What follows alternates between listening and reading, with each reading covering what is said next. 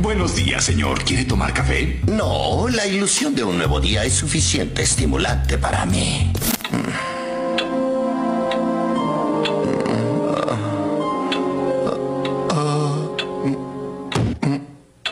Smithers, café.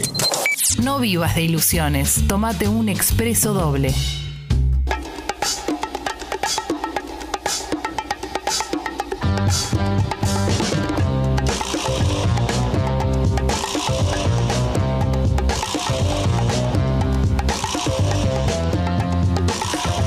Estoy enredado entre cables, perdón. Ah, Ya estamos, ya estamos.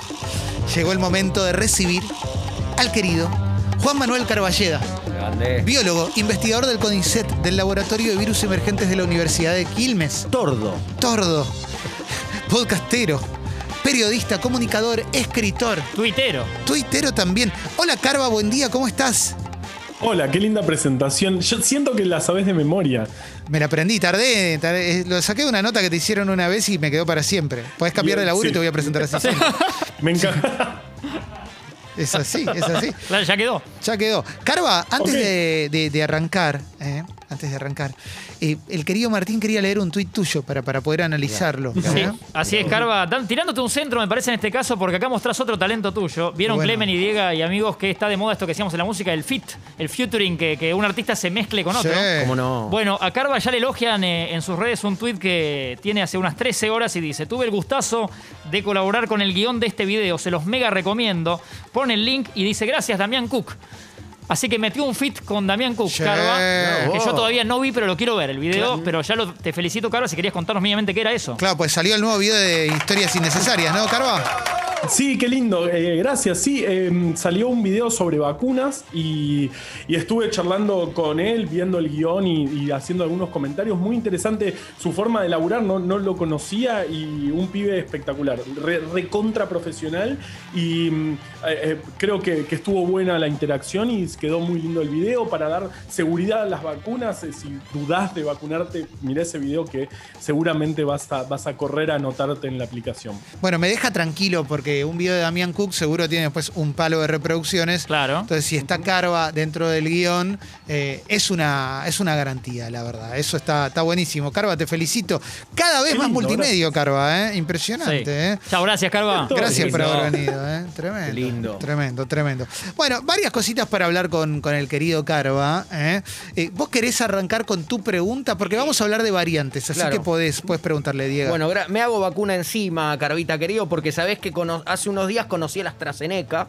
eh, y eh, ya hay noticias, por eso quiero ir a la fuente, vos que estás en la pomada, de que eh, la cepa Delta, la que viene de India, ¿verdad?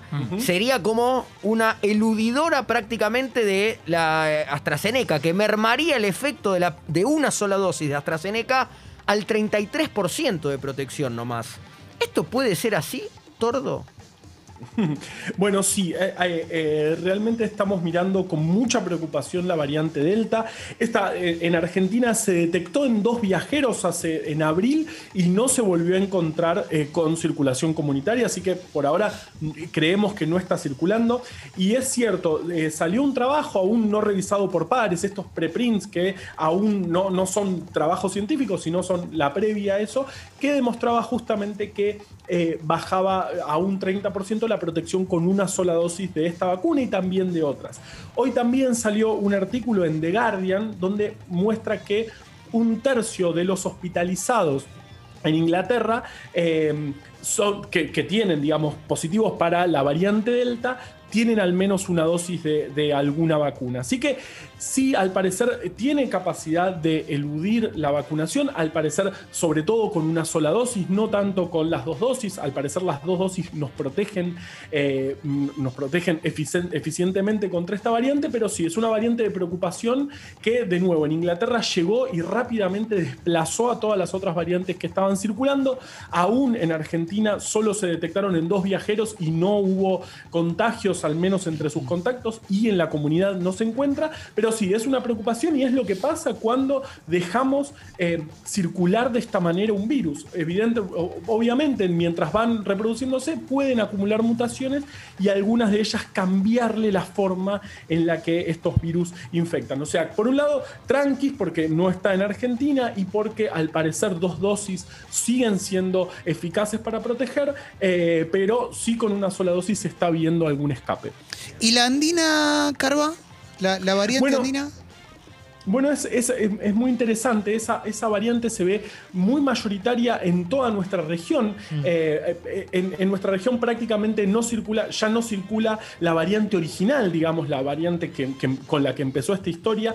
Eh, en el último informe del Consorcio País, que es del Ministerio de Ciencia, que van secuenciando al azar por todo el país, muestran que está circulando en Argentina la, la variante de Manaos, eh, la variante de Inglaterra y en gran proporción la variante andina, que aún no es, no es una variante de preocupación, ni siquiera de interés todavía para la Organización Mundial de la Salud, que son los que van, van secuenciando y cuando se encuentra alguna característica diferente en estas variantes, se las califica primero como variante de interés y luego como variante de preocupación.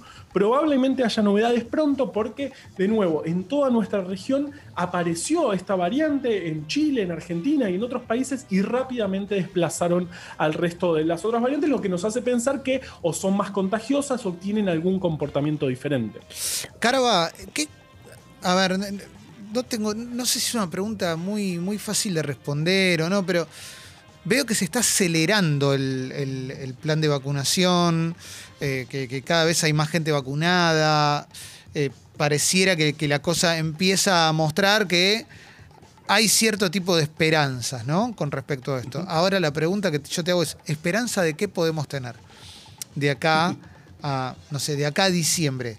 Digo, ¿qué, ¿con qué escenario sería lógico que nos podamos permitir soñar en, en contraste con esa realidad que todo el mundo quiere vivir y que me parece que no, este año es imposible? Bueno, es, es- es buena pregunta, vamos a ver si la podemos contestar. En principio, por ejemplo, San Francisco es una de las primeras grandes ciudades que vuelven a la normalidad eh, gracias a, eh, al gran porcentaje de, de población que, que lograron eh, vacunar, que lograron inmunizar. De nuevo, también están apareciendo nuevas variantes y no sabemos muy bien cómo se comportan, así que no sería... también es esperable que haya que volver a generar una nueva vacuna o generar de nuevo medida, algún tipo de medidas. Eh, sí, nuestro ritmo de, de- de vacunación se aceleró muchísimo. Hoy, hoy estamos eh, por- en vacunas por día más, a- arriba del el promedio de Europa.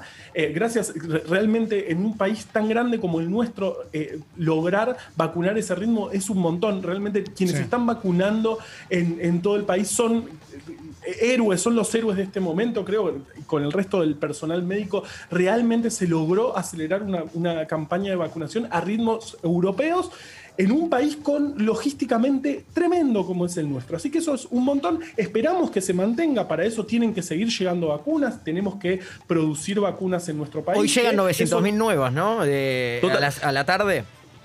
Hoy a la tarde llegan no- 900.000 y ayer llegaron 800.000 y hay 2 millones, según el monitor eh, público de vacunación, hay 2 millones aún por aplicar. Así que para esta semana estamos cubiertos, por ahí para esta semana y mitad de la otra estamos cubiertos con las vacunas que tenemos, más las que vos, como vos decís, las que llegan.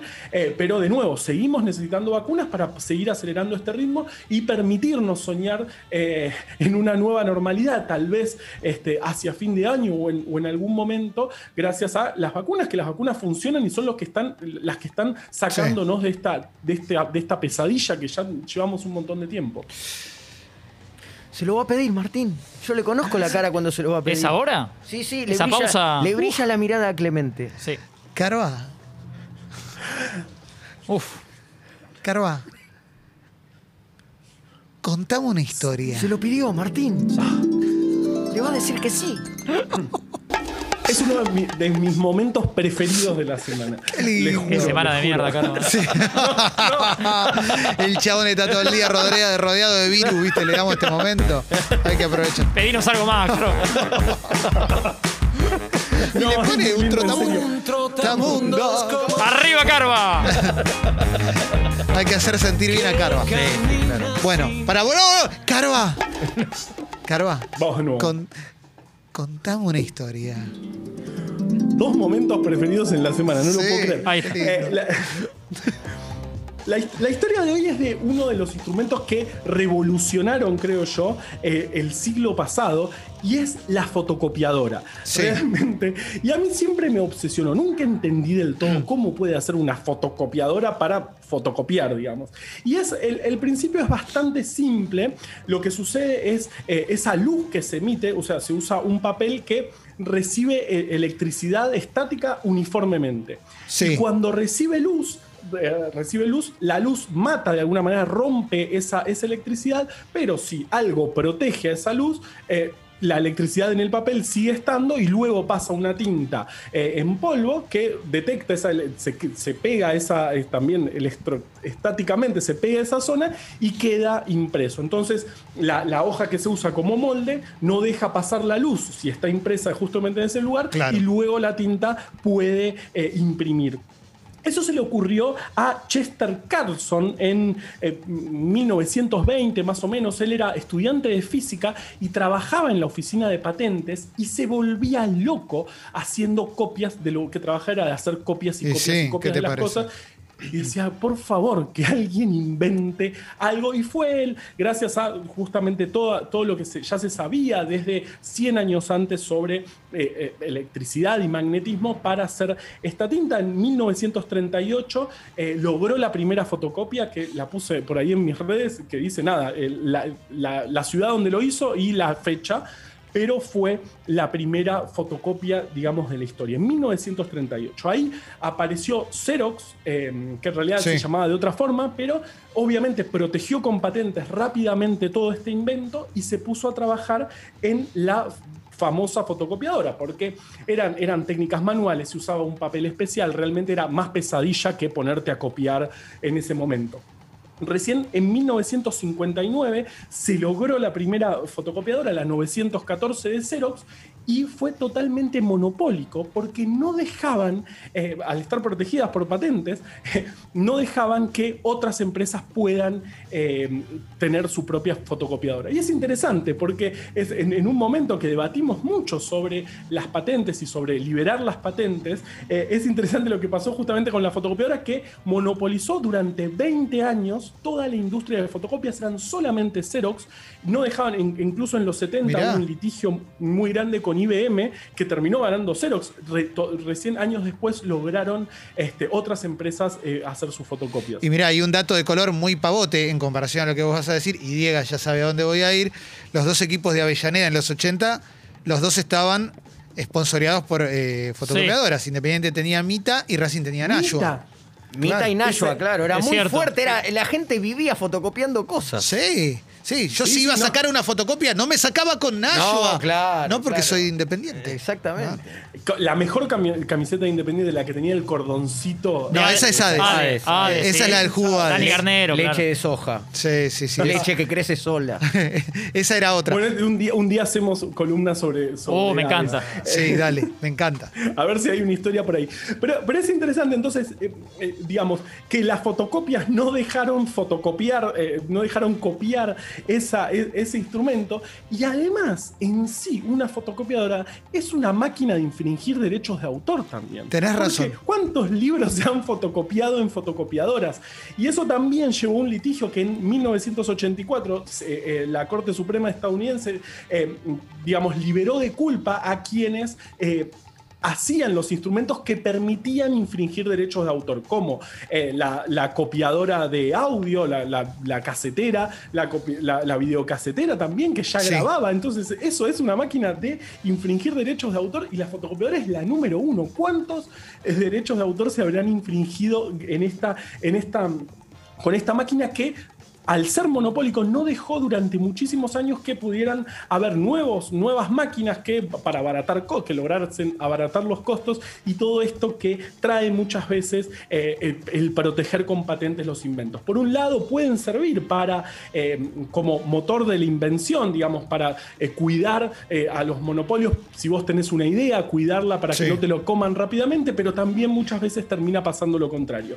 Y este, y este es el caso de las fotocopiadoras, que son máquinas, en- de, de alguna manera también máquinas de infringir derechos de autor. Es espectacular, ¿eh? me encantan las historias de. Carva porque te lleva para cualquier lado. Primero vamos con los datos duros, las vacunas, todo lo que. Qué lindo, ¿eh? Qué lindo esto. Y después nos, nos lleva para historias que realmente vale la pena conocer. De hecho, su primer libro tiene que ver con eso. Ahora está presentando el segundo que se llama Fiebre. Los dos los conseguís en El Gato y la Caja, ¿verdad, Carva?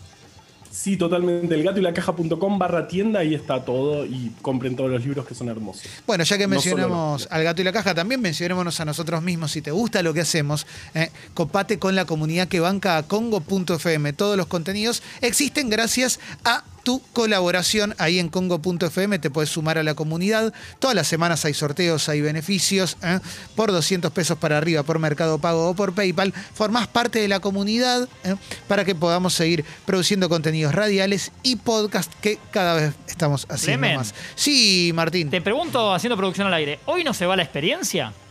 Porque el viernes la estiramos por tu presencia Sí. y habíamos dicho que tal vez el lunes se iba la experiencia que regalamos con el Mike Morales, con el, el combo eh, remera expreso doble, ¿no? Y- Haga- hagamos una cosa, demos y- un día más. Dale. Demos lindo, un día más, demos lindo. un día más, Y un día más para sumarte eh, y te ganas la experiencia Expreso Doble. Ahí está. Excelente, claro que sí, Martín. eh, El Miles Morales, eh, juego para PlayStation 5, unos auriculares HyperX para escuchar, streamear, todo lo que quieras y también una remera Expreso Doble. Mañana sale o sale.